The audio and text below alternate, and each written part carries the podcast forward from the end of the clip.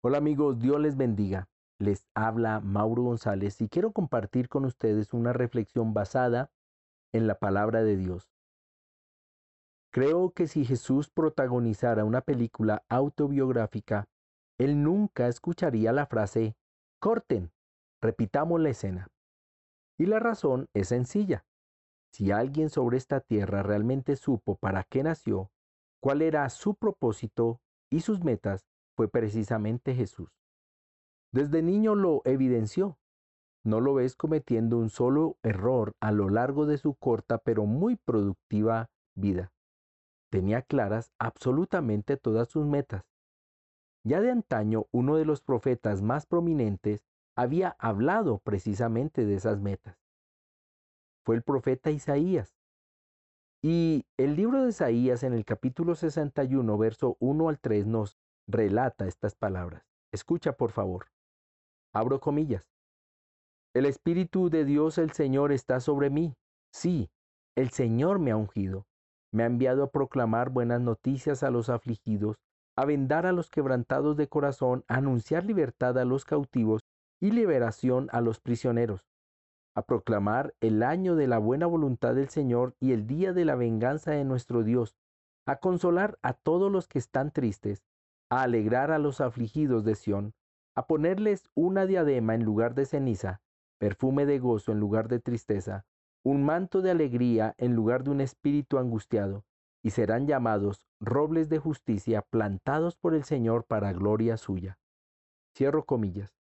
Cuando Jesús comienza su ministerio proclamó estas mismas palabras en la sinagoga de Nazaret, pueblo donde había crecido.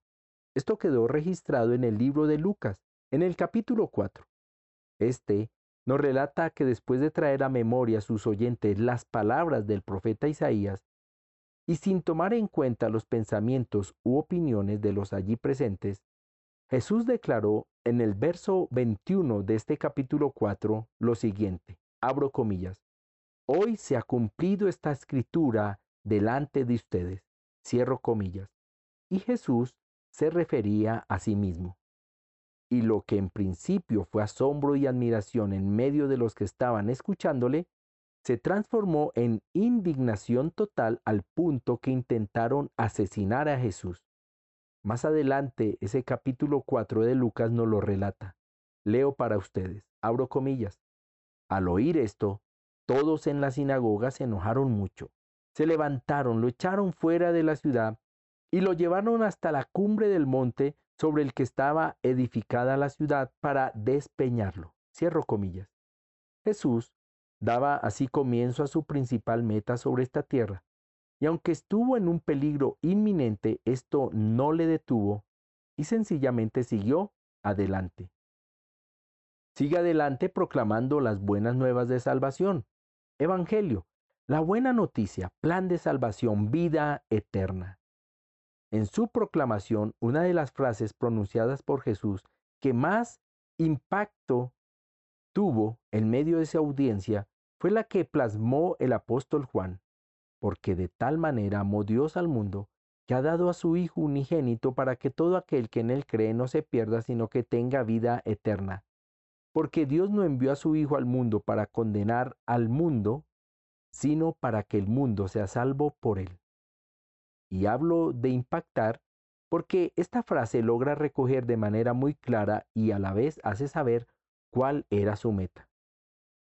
Desde ese entonces han pasado casi dos mil años para que esa misma frase llegara a nuestros oídos y para que todos supiéramos las buenas nuevas de salvación. ¿Sabes? La verdad, eso no es tan importante como el hecho que la meta trazada por Jesús se hizo realidad en nosotros. ¿Qué se necesitó? Un Jesús claro y decidido. Claridad y decisión que estaba motivada por su eterno amor, por su pasión por la humanidad, sumado a esto, el dolor y tristeza ante un mundo alejado de Dios y sumido en el dolor generado por el pecado. Sin embargo, se necesitó algo más. De millones de mujeres y hombres decididos por continuar lo iniciado por Jesús, es decir, tomar la meta de Jesús como una meta propia. Y sabes, Esa meta no ha cambiado en nada durante todos estos años. La meta sigue vigente. Para eso Jesús decidió contar con personas que tuvieran el mismo amor y pasión por esas multitudes de las que habló el profeta Isaías. Necesitó de personas que sintieran el mismo dolor y tristeza que él sintió por aquellos que tenían sus vidas quebradas. Mis amados amigos, que caminan junto conmigo con Jesús, hoy nos enfrentamos ante un momento desafiante como iglesia. ¿Sabes por qué? Porque tristemente muchos tenemos demasiadas metas, sin embargo hemos olvidado la principal meta. Estamos enfocados en nosotros mismos. Y eso ha hecho que el amor, pasión, dolor y tristeza por los perdidos se haya opacado o aún desaparecido. Jesús nunca desistió de su meta. La llevó hasta el final. Cumplió. Después de tres años aproximadamente predicando, había llegado el momento culmen de su meta.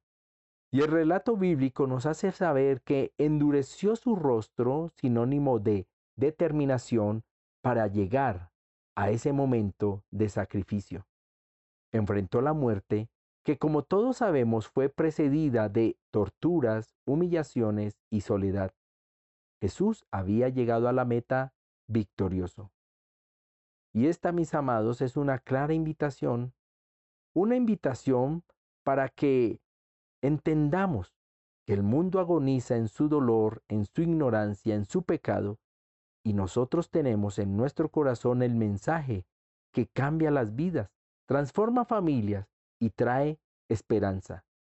Nosotros tenemos el mensaje que proclama buenas nuevas, noticias a los afligidos, que venda a los quebrantados de corazón, que anuncia libertad a los cautivos y libertad a los prisioneros.